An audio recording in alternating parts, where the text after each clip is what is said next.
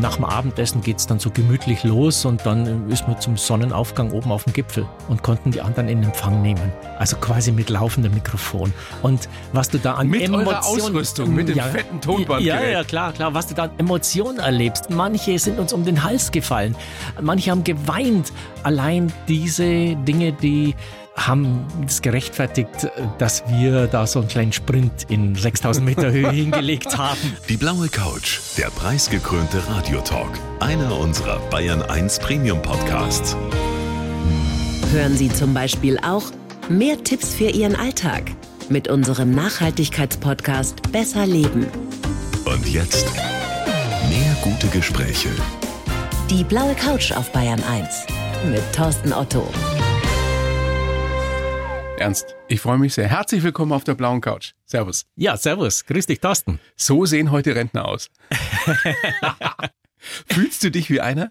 Nein, überhaupt noch nicht. Also, es ist so ein fließender Übergang, aber das Leben geht ja weiter und auch die Verpflichtungen gehen weiter. Ja klar, aber du bist jetzt offiziell im Ruhestand. Ja. Nach insgesamt wie vielen Jahren hier bei uns beim BR? 34 Jahren in der Bergsteigerredaktion und vorher war ich noch sieben Jahre lang freier Reporter.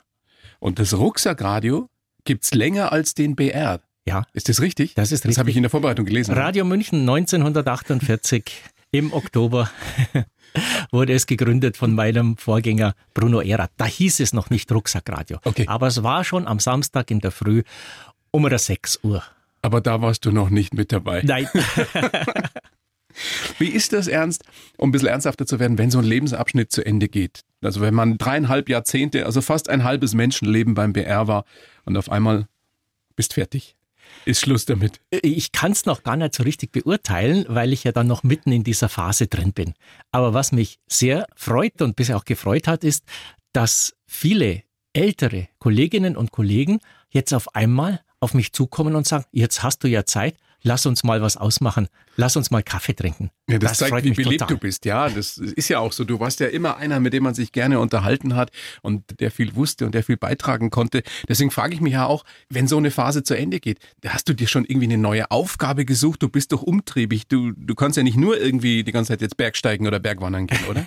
Nein, ich habe äh, viele Ideen, aber noch keine Pläne und habe mir so einen Zeithorizont gesetzt. Im nächsten Jahr fange ich an, diese Ideen in den einen oder anderen Plan umzuwandeln. Aber bis dahin lässt dir Zeit. Ja, ja. Das ist jetzt so das Auslaufen, auch noch die eine oder andere Moderation. Tag des Berges war kürzlich und ja, so alle möglichen Dinge, wo man es einfach ein bisschen ruhiger angehen lassen kann. Dein Abschied war ja schon sehr emotional. Grußwort unter anderem von Reinhold Messner.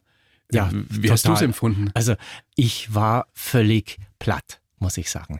Was da meine Kollegin Andrea Zinnecker zusammengetragen hatte, von äh, Reinhold Messner über Gerlinde Kaltenbrunner bis zum Wetterpapst Karl Gabel und ja, Kollegen und Kolleginnen, Extrembergsteiger, Hans Kammerlander und Wahnsinn. Wusstest du, dass du so einen Namen in der Bergsteigerszene hast? Ich meine, du bist seit über drei Jahrzehnten dabei und hast berichtet und warst im Endeffekt einer von denen, aber trotzdem, das gibt einem schon was, oder? Ja, das gibt einem total was. Ja, aber ich wusste es nicht, weil ich war ja immer Journalist, ich war Beobachter, ich bin ja nie im Mittelpunkt gestanden und habe die anderen gefragt und habe versucht, da und dort was rauszukriegen, da was klarzustellen oder eine schöne Reportage zu machen, neue Ideen ins Radio zu bringen.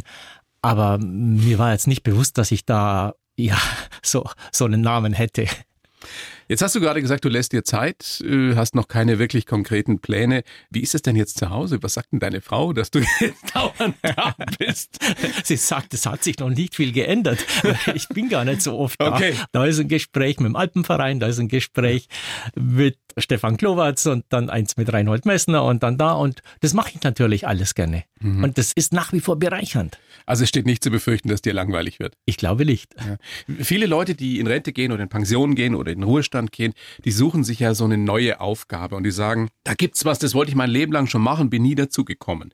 Hast du sowas? Also bei dir würde ja naheliegen, irgendein Berg, den du unbedingt noch besteigen willst? Also, das habe ich abgehakt. Ich habe einen Berg viermal versucht. Das war die Drei-Herren-Spitze in der Venediger Gruppe. Mhm. Der ist ziemlich genau dreieinhalbtausend Meter hoch. Und den könnte ich mir natürlich jetzt vornehmen, aber das ist eine 14-Stunden-Tour von da aus, wo ich es machen wollte, vom Arntal aus. Und das muss nicht mehr sein. Und deshalb kann ich sehr gut abschließen und sagen, viermal probiert, nie gelungen, wunderbar. Jetzt bist du ja wirklich, du bist ja wirklich noch ein sehr junger Rentner, bist Anfang 60. Also da, da, könnte man sagen, du bist noch so fit, du kannst dich ja solchen Herausforderungen stellen. Wo hast du diese Gelassenheit her zu sagen, das muss ich nicht mehr machen? Ich weiß, dass ich es noch könnte mit ja. Vorbereitung. Also jetzt nicht aus dem Stand, aber ich versuche jetzt auch an meiner Fitness zu arbeiten. Da habe ich schon begonnen damit und versuche da fitter zu werden und gerade die Skitourensaison entsprechend anzugehen, die dann im Winter hoffentlich kommen wird. Ja, aber es muss nichts sein. Im kein muss kein mehr. 6000er. Ja. Doch, vielleicht dann punktuell, dass man sagt, das und jenes, aber es müssen keine großen Namen sein, was die Berge betrifft. Es müssen keine, keine 4000er, keine 3000er sein, aber es kann durchaus mal ein schwieriger Berg sein, der mich reizt, wo eine besondere Geschichte dahinter ist oder wo ich einfach so ein Gefühl habe. Ich finde es nochmal. Toll, dass du das so auf dich zukommen lässt. Ich hätte da, glaube ich, Schiss davor. Ja, wenn, wenn das wegfällt, dass man so aufgeräumt ist, weißt du, dass man so ja. jeden Tag hier reinläuft und seine Sendung macht und auf einmal steht man vor dem, vor dem Nichts, hätte ich schon fast gesagt.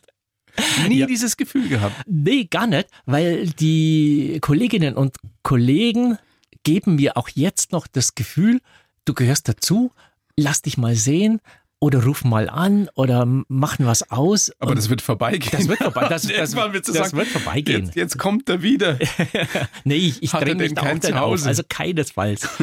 Was ist ernst das Beste daran, dass man keine Verpflichtungen mehr hat? Zumindest keine täglichen Verpflichtungen mehr. Ich glaube, so ein bisschen Freiheit im Denken auch weil man ist nicht mehr getaktet. Also ich fühle das bei mir, sonst, du hast es ja wahrscheinlich ähnlich, hast du so einen Tagesablauf im Kopf oder irgendwo im Handy, wo dann dort steht 9 Uhr diese Teamsitzung und dann geht es weiter bis 18 Uhr und am Abend hast du vielleicht Zeit nochmal in Ruhe einen Beitrag zu schreiben oder noch ein Interview zu führen. Und das fällt weg, also diese Taktung.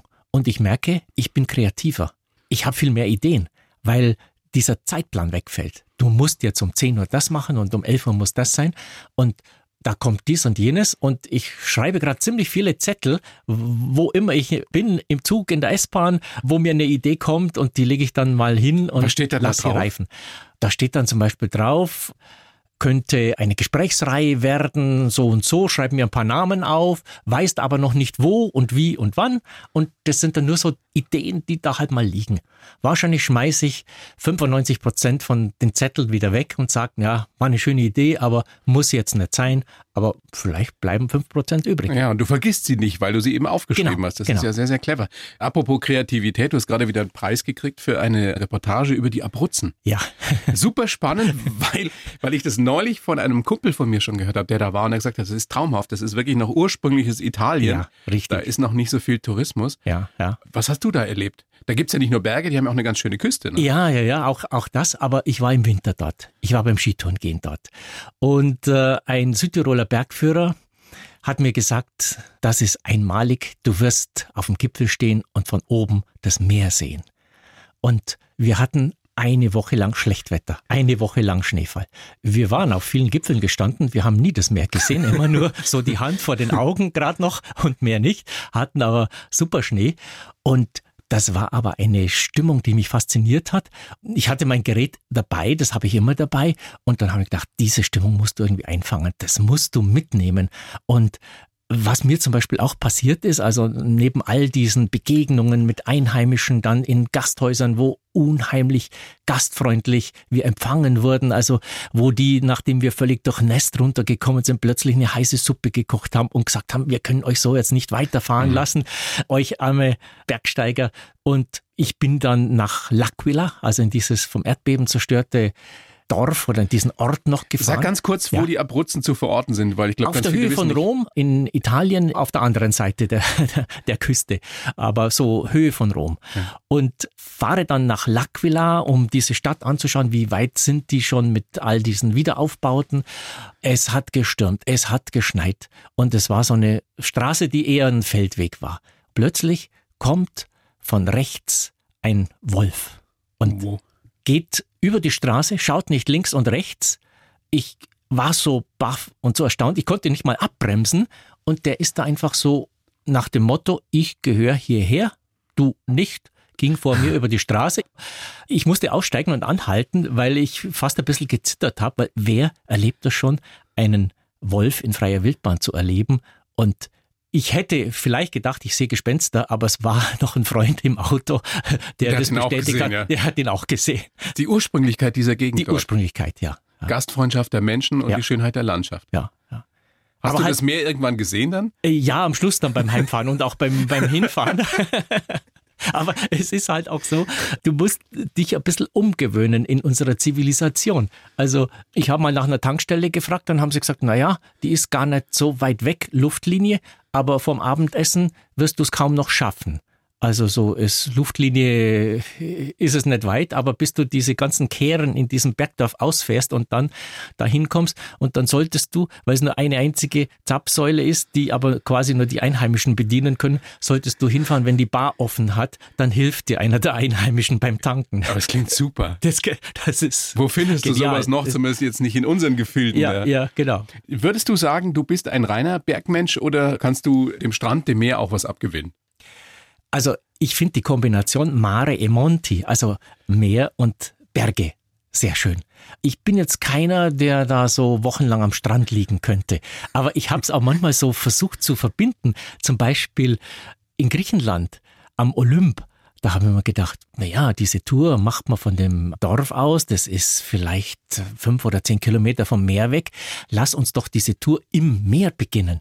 Und wir sind zum Meer runter, haben dort äh, Schuhe und Strümpfe ausgezogen, die Reportage hat im Meer begonnen mit Meeresrauschen.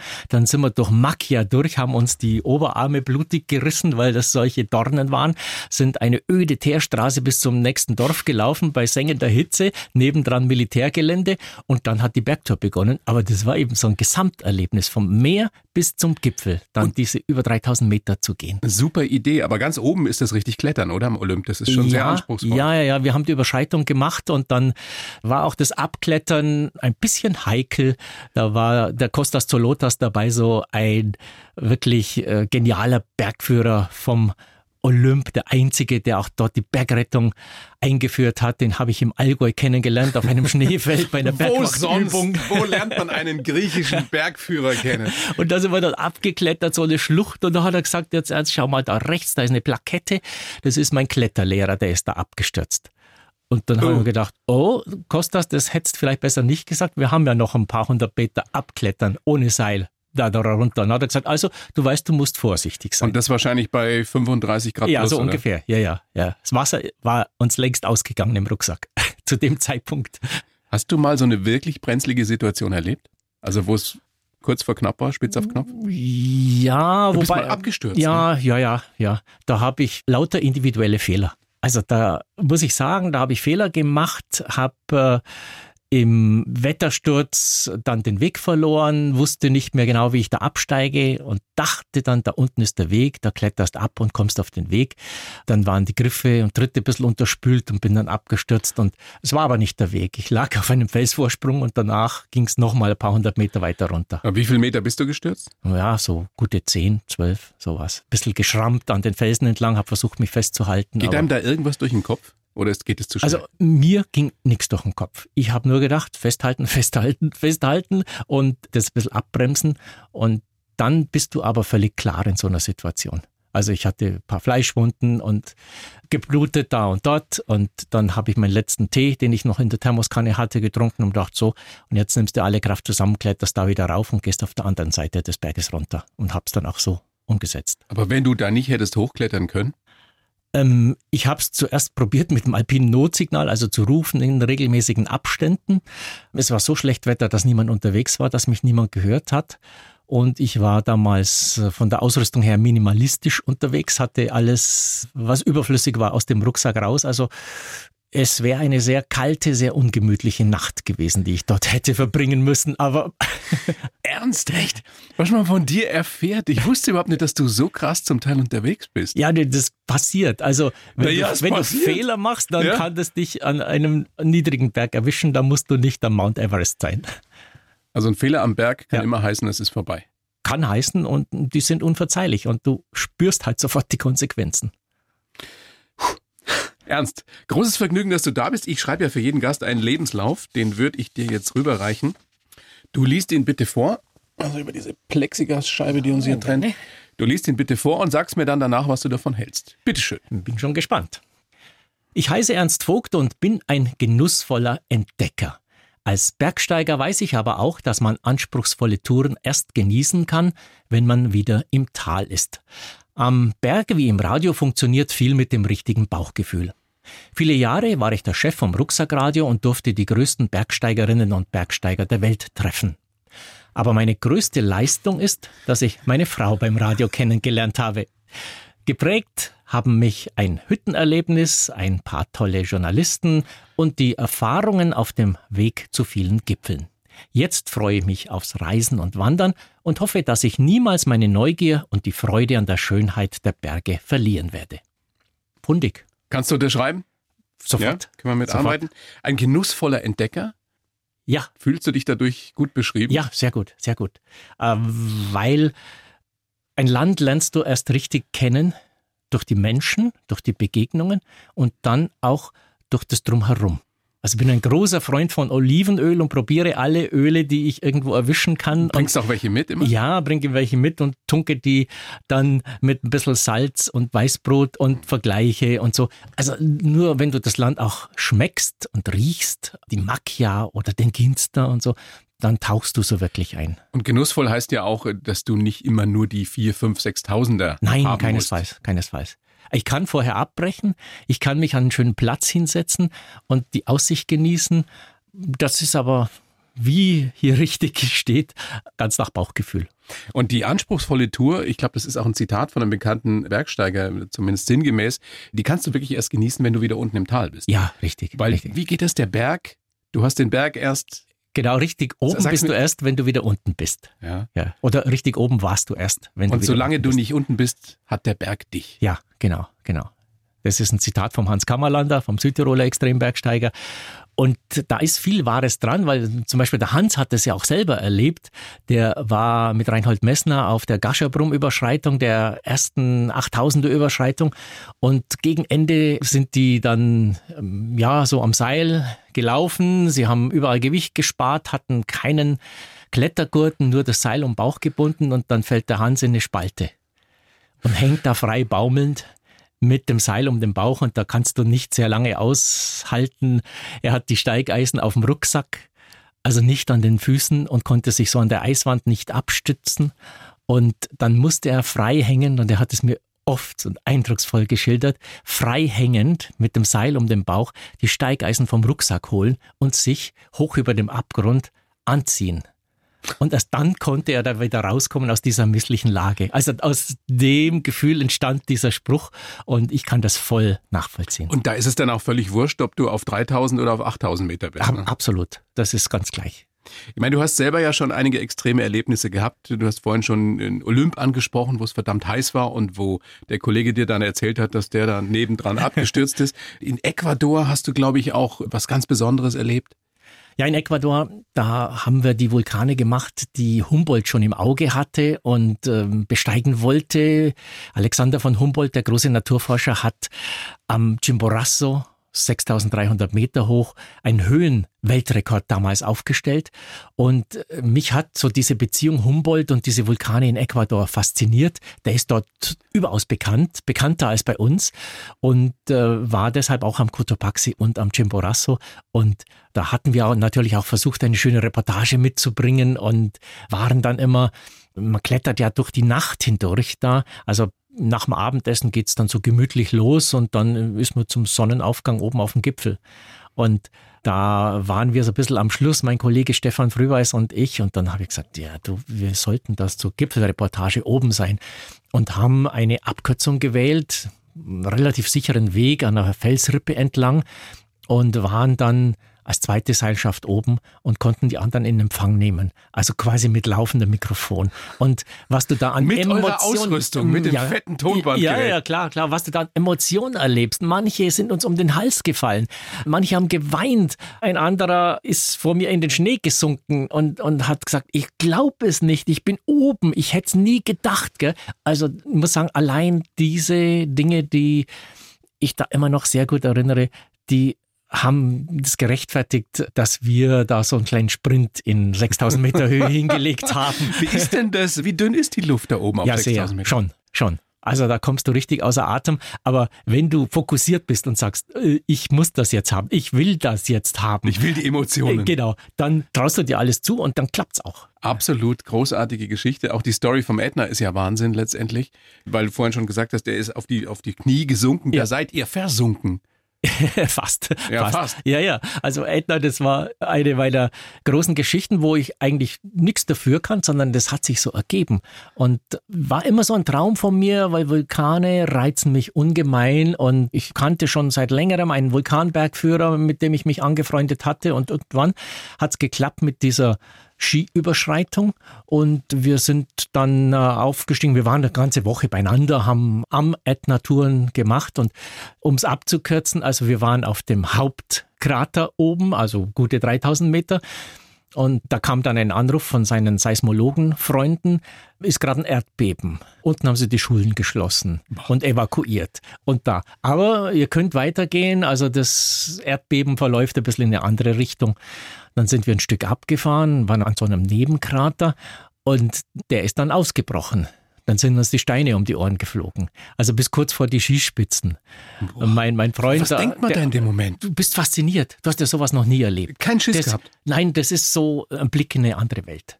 Und wir standen da völlig fasziniert und haben das gesehen, wie die Brocken so äh, in unsere Richtung fallen. Der hat nur gesagt, die Gürtelschlaufe vom Rucksack sofort lösen, weil falls einer weiter fliegt und auf uns trifft, sofort den Rucksack über den Kopf, weil das sind sehr, sehr heiße Brocken, bis zu 1000 Grad heiß. Und dann sind wir, nachdem es da ein bisschen brenzlig wurde, runtergefahren in so ein ganz stilles Tal unten und schauen nach oben.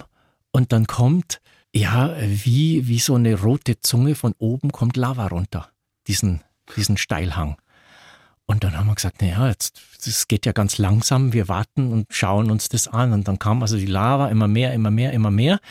Und dann haben wir sie an uns vorbeiziehen lassen, so in acht bis zehn Meter Entfernung. Ist ja extrem heiß, näher kommst du nicht dran. Und wir waren völlig fasziniert. Also wir wären wahrscheinlich heute noch dort.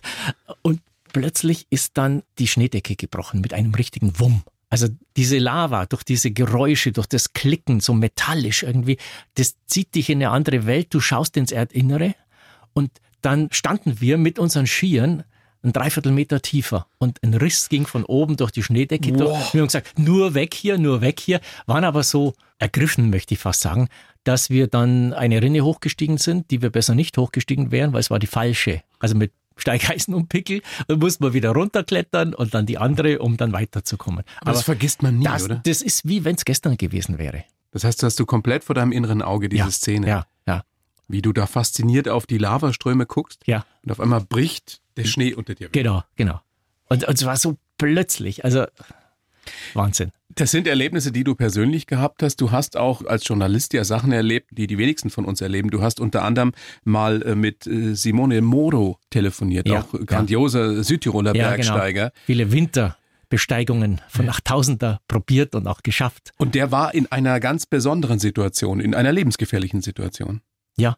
Erzähl. Der war am ähm, Gascherbrum an 8000er? einem 8000er, hatte die Winterbesteigung geschafft und kommt runter und ich hatte die Telefonnummer von seinem Satellitentelefon vom Wetterexperten Karl Gabel, der all die Extremen berät und beraten hat und dachte, am Tag nach dem Gipfel rufe ich den Simone an, habe ich mit ihm auch so ausgemacht. Jetzt waren die aber einen Tag zu spät dran und was ich nicht wusste und ich rufe ihn an und kannst dir vorstellen, ich höre, er nimmt ab und ich höre nur Geräusche, Geräusche am Satellitentelefon, du hörst ja erstmal dieses Rauschen. Ja, ja, genau. Und dann aber äh, irgendwie Schneebrocken, irgendwas, Rufe und dann waren die gerade in eine Lawine gekommen. In der Sekunde, in der In der Sekunde. Ja. Oben ist ein Eisturm, ein Serak gebrochen, hat ihn und seine zwei Begleiter verschüttet und er war gerade am rauskrabbeln. Er war der Einzige, der nicht so richtig verschüttet war, hat die anderen mit bloßen Händen ausgegraben Und dann hat er zu mir gesagt, Ernst, wir können gleich reden. Ähm, ich muss noch den Schnee aus meinen Ohren und aus dem Mund nehmen und aus der Nase, dann geht's besser. Und kann man da so cool sein? Das gibt's und, doch nicht. Hat sofort das Interview geführt. Der hat mit dir dann sofort ein sofort. Interview gemacht, ja. nachdem er da aus der Lawine naja, rausgekrabbelt war. Nachdem alle anderen in Sicherheit waren. Er hat gesagt, ich muss schauen, ob alles safe ist und von oben kommt nichts mehr. Das hat so ausgesehen und dann hat er gesagt, mach mal. Wenn wir jetzt all diese wahnsinnigen Geschichten von dir hören, Ernst, dann merkt, glaube ich, jeder oder jede, dass das was ganz Besonderes ist für dich, dass es deine große Leidenschaft ist. Und das, es ist völlig wurscht, ob du eben auf 3000er gehst oder auf 8000er. Kannst du sagen, was Bergsteigen für dich bedeutet? Gibt es ein Bild dafür? Bergsteigen ist Leben und Bergsteigen ist Glück, aber auch Trauer. Wie viele habe ich verabschiedet, die nicht mehr wiedergekommen sind? David Lama, Hans-Jörg Auer, Uli Steck, vorher mit ihnen gesprochen, kamen nicht mehr zurück. Also ja, und, und Bergsteigen ist halt auch nah dran sein an der Natur und sich selber spüren. Muss man, wenn man diese Extremgeschichten macht, muss man dann besonders lebenshungrig sein oder in gewisser Weise auch ein bisschen lebensmüde? Weder noch, ich würde mal sagen vorsichtig sehr vorsichtig, sehr umsichtig, eher defensiv unterwegs sein, weil sonst lebst nicht lange. Viele extreme Bergsteiger haben die 50 nicht erreicht. Die anderen, die es überschritten haben, die 50 bis 60, die sind teilweise sehr alt geworden. Aber Lebenshunger, also schadet nicht, aber es reicht, wenn man ganz normal veranlagt ist. Also ein Reinhold Messner ist besonders vorsichtig. Ja, weil er ja extrem immer noch da vorsichtig, ist. Extrem vorsichtig. Stimmt das eigentlich, dass der mal zu dir gesagt hat, Ernst, du könntest auch auf einen 8000er steigen, wenn ja, du ja, wolltest? Ja, ja, in der Sendung hat er gesagt, könntest auch auf den Everest gehen. Da ging es aber darum, um die touristischen Besteigungen. Okay. Also nicht, dass ich das selber organisieren könnte. Und oder nicht ohne ich, Sauerstoff und ja, sowas. Ja, genau, genau. Sondern man kann ja heutzutage mit etwas Training sich dann von Bergführern und Sherpas und entsprechenden Mannschaften begleiten lassen auf den Gipfel. Und wir hatten so eine Diskussion über Tourismus am Everest. Und dann hat er in der Sendung gesagt, so ungefähr, das könnte ich auch machen. Und daraufhin haben eine ganze Reihe von Hörern angerufen und geschrieben und gesagt, Herr Vogt, bitte machen Sie das nicht. Also, und dann habe ich in der nächsten Sendung versprochen, nein, die Gefahr besteht bei mir überhaupt nicht, dass ich auf den Everest gehen werde. Du machst es jetzt selbst seit 40, 45 Jahren. Journalistisch begleitest du seit 35 Jahren. Was ist das, was sich am meisten verändert hat beim Bergsteigen oder Bergwandern, wenn man es da schon anfängt? Die Einstellung der Leute, auch das Alter, als ich angefangen habe, war ich immer einer der Jüngsten. Stimmt, aber vorher war das was für Ja, ja, das war für ältere, alte ja? Leute, die so in Bunthosen und blau oder rot karierten Hemden dann aufgestiegen sind.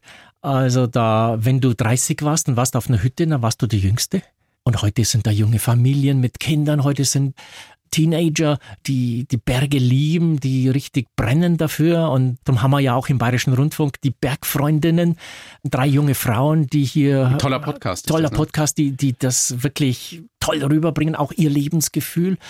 Aber das ist viel, viel jünger geworden. Sagen wir mal, es hat sich total geändert. Wir waren mehr so klassisch unterwegs. Jetzt spielen die Kletterhallen eine große Rolle. Das Mountainbike spielt eine große Rolle. Äh, Selfies spielen eine Selfies, große Rolle. Ja, Selbst du, da oben. Social Media. Machst äh, du das? Nee, nee. Also, Wenn du irgendwo auf dem Gipfel stehst? Nee, nee, nee. Also nur mal so für einen Hausgebrauch mal so ein Selfie, wenn es besonders schön ist, aber das wird nicht verschickt. Und wenn ich mir denke, am Praxer Wildsee zum Beispiel, oder auch an anderen Stellen, gibt es ja auch im Berchtesgadener Land, da gehen Leute zu Hunderten auf einen Punkt, um dann dieses einzige Bild zu machen, das aber bereits, ich will jetzt mal sagen, hunderttausendfach im Netz vorhanden ist.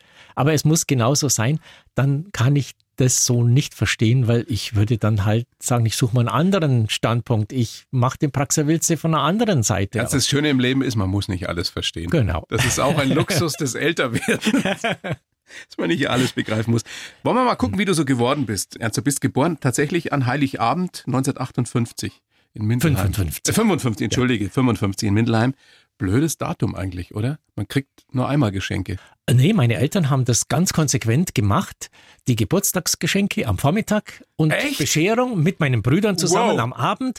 Und zwar genau gleich. Ich hatte nicht eine Sekunde lang das Gefühl, benachteiligt zu werden. Und es war sogar besonders schön dann so im Teenageralter.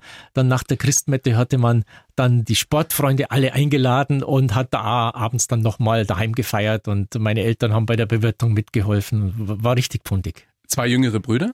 Ja, die wahrscheinlich neidisch waren, weil du zweimal Geschenke gekriegt hast an dem Tag? Nö, die haben es ja zu ihren Geburtstagen bekommen. Das, also Neid hat da nie eine Rolle gespielt. War immer toller Sportsgeist. Und der Papa uns. war Kassenwart bei der Deutschen Bundesbahn mhm. und hat eine Pistole gehabt. Ja, genau. Das hat uns als Kinder schon wow, fasziniert. Ja.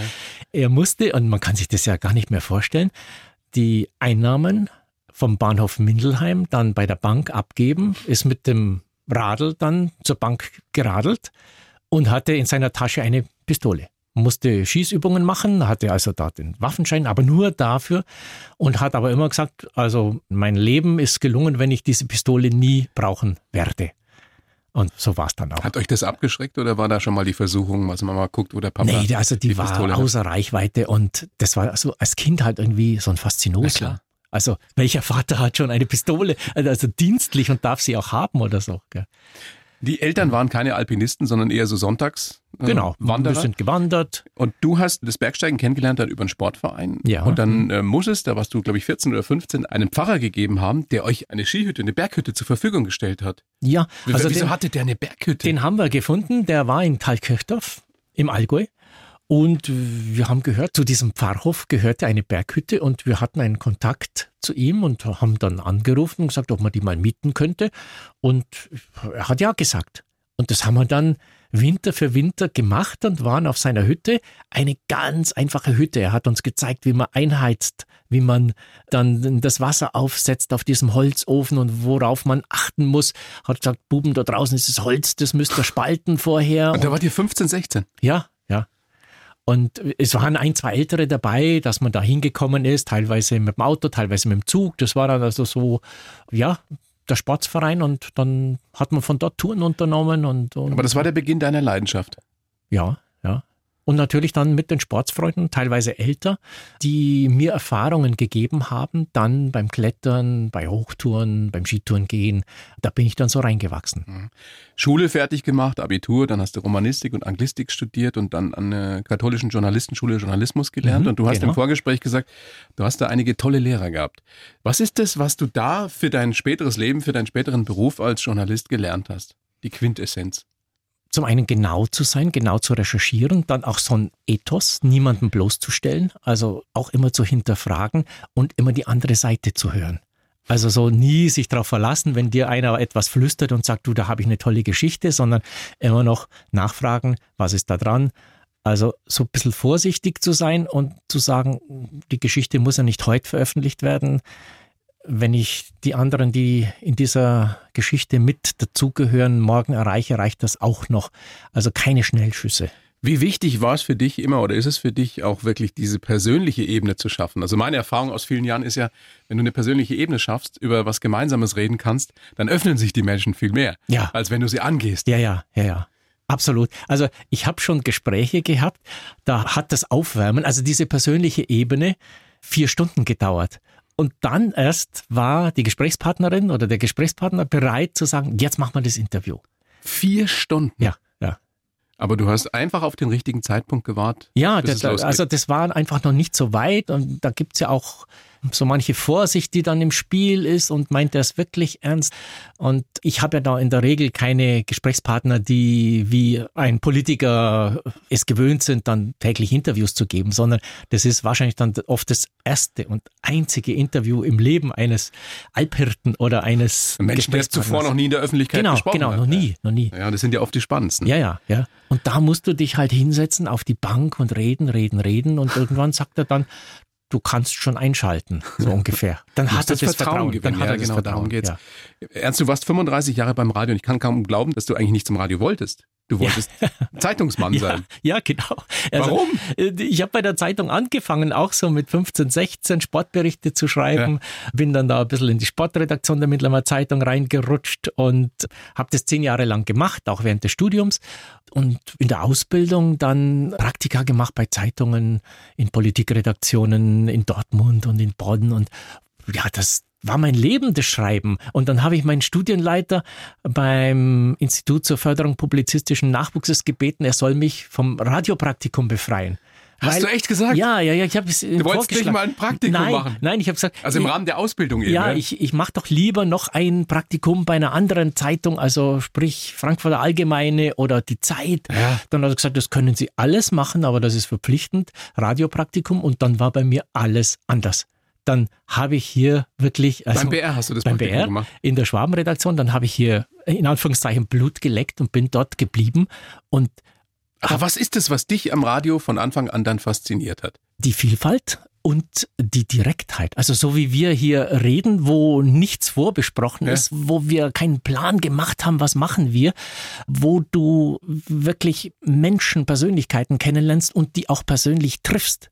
Und ich hatte dann auch das Glück, wirklich da großartige Begegnungen zu haben. Bin mit einem Bundespräsidenten von Weizsäcker in der Skilanglaufloipe gestanden und habe über Skilanglauf gesprochen Ja. und solche Dinge, wo du sagst, Nie im Leben wäre ich mit einem Bundespräsidenten irgendwo im Allgäu sonst gewesen.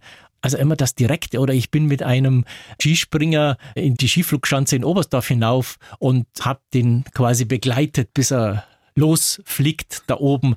Und diese Dinge, wo man sagt, da kommt etwas rüber, Ja. das ist mehr als Schreiben, das kannst du im Schreiben gar nicht Die Emotionen, machen, das die Unmittelbare. Emotionen, Ja. die Nähe auch an den Menschen ranzukommen. Ernst, was hast du in 35 Jahren beim Radio über die Menschen gelernt? Positives. Also Das so, bleibt bei dir hängen. Ja, ne? lass die Menschen, lass sie auf dich zukommen, auch wenn er manchmal vielleicht ein bisschen voreingenommen ist oder sagt, hm, schwieriger Mensch. Es ist ja auch beim Bergsteigen nicht alles eitel Sonnenschein.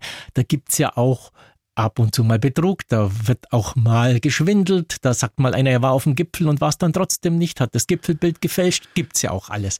Trotzdem kann man dann sagen, also man muss diese Leute ja nicht verdammen, da gibt's dann auch Erklärungsversuche, da sagt man, okay, der druckt doch Sponsoren und dies und jenes. Also du hast immer versucht, die Menschen zu verstehen. Die Menschen zu verstehen, genau. Und das hat dich nicht zu einem Skeptiker oder zu einem Zyniker gemacht. Nee, nee, nee. Und dann sieht man aber, dann findet so einer auch wieder einen Weg zurück in die alpine Szene, ohne dass er sich am Extremen versucht, sondern sagt, ich habe da mal einen Fehler gemacht. Und Das- wenn man das sagen kann, ist ja schon, schon vieles gewonnen und sagt, ich schlage jetzt einen anderen Weg ein. Absolut. Und das ist schön, dass du das sagen kannst nach so vielen Jahren im Beruf, dass du so ein positives Menschenbild bis heute hast. Und, und das ist ja nun auch deiner großartigen Frau zu verdanken, die du beim Radio kennengelernt Ja, hast. richtig, richtig. Alles richtig gemacht. War Sie, schwierig. sie war Technikerin hier und Ja. ja, äh, ja und da hat's gefunkt. Lieber auf den ersten Blick oder hat es gedauert? Hat ein bisschen gedauert. Du hast ja immer nur, wie soll man sagen, kurze Zeiten, wo du dann Ja, im eine- Studio Stunde arbeitest, oder mal eine zwei, halbe ja? Stunde oder eine Stunde oder so. Aber ja, und, und dann sind wir Touren miteinander gegangen und ähm, ja. Hast du sie über die Berge rumgekriegt? und es hält bis heute. Es hält bis heute, ja. Wie lange ist das her? 35 Jahre. Ja, Wahnsinn. Ja. Der bayerische Rundfunk ja, bringt Menschen zusammen im besten Sinne. Ja, ja, genau. Die Jungs hinter der Scheibe in der Technik. Ihr hier, könnt ihr eure Liebe fürs Leben kennenlernen. So schaut's aus. Fragt bei Ernst Vogt nach. Der will euch sagen, wie es geht. Jetzt fängt ein neuer Lebensabschnitt an. Du hast schon gesagt, große Pläne hast du noch nicht, aber reisen willst du sicherlich. Stellst du dir vor, wo du irgendwann mal, wenn du alt bist, also in 20, 30 Jahren, wo du leben willst? Nee, eigentlich gar nicht. Nee? Also ich habe jetzt so ein paar weiße Flecken, die ich noch gerne entdecken möchte, vorwiegend in Italien, wo ich sage, da gibt's so äh, Gebirgszüge, wo ich noch nicht war. Im Apennin kenne ich mich noch wenig aus, Apuanische Alpen, Ligurische Alpen oder auch so Ecken, wo man sagt, da ja könnte man noch ein bisschen weitergehen, als man schon war. Und Piemont zum Beispiel, da ist ja auch, sagen wir mal so, die Täler werden mehr und mehr entvölkert und jetzt gibt es so eine Gegenbewegung, da vielleicht kleine Gästehäuser aufzumachen und, und wieder so eine Wiederbelebung der Täler zu finden. Da möchte ich unbedingt demnächst mal wieder hin. Und ja, so, aber es gibt jetzt keinen Sehnsuchtsort, keine Insel, keinen Kontinent, Nein. wo ich dringend hin möchte. Und, und so, ein, so, so ein kleines Häuschen in Italien irgendwo, wo man Berge und Meer hat. Und Ah, ein ja, Olivenhain vorüber- vielleicht noch dazu. aber äh, dein mein- eigenes Olivenöl machen kannst. Du, da hätte ich ja nichts dagegen. Aber so diese Bindung dann irgendwie ganz woanders zu sein, weil verwurzelt bin ich hier, die Freunde sind hier und äh, die Familie und da will ich nicht weg. Und die Neugier, die wird auch nie sterben. Nee, nee. Und wenn du hier verwurzelt bist, dann kannst du die Neugier halt so richtig ausleben. Dann träumst du jeden Tag, wo du vielleicht mal hingehen könntest. Ernst, ich wünsche dir, dass das ganz, ganz lange so bleibt, dass du gesund bleibst, dass du jetzt wirklich diesen neuen Lebensabschnitt genießt. Irgendwann wirst du mir vielleicht auch noch verraten, dass du noch irgendwelche großen Pläne hast. Aber ich finde es auch gut, dass du das auf dich zukommen lässt. Alles, alles Gute. Danke. Vielen Dank für deinen Besuch hier auf der blauen Couch und bis ganz bald. Danke, Thorsten. Hat großen Spaß gemacht mit dir. Dankeschön, mir auch. Danke, Ernst. Die Bayern 1 Premium Podcasts. Zu jeder Zeit, an jedem Ort. In der ARD Audiothek und auf bayern1.de.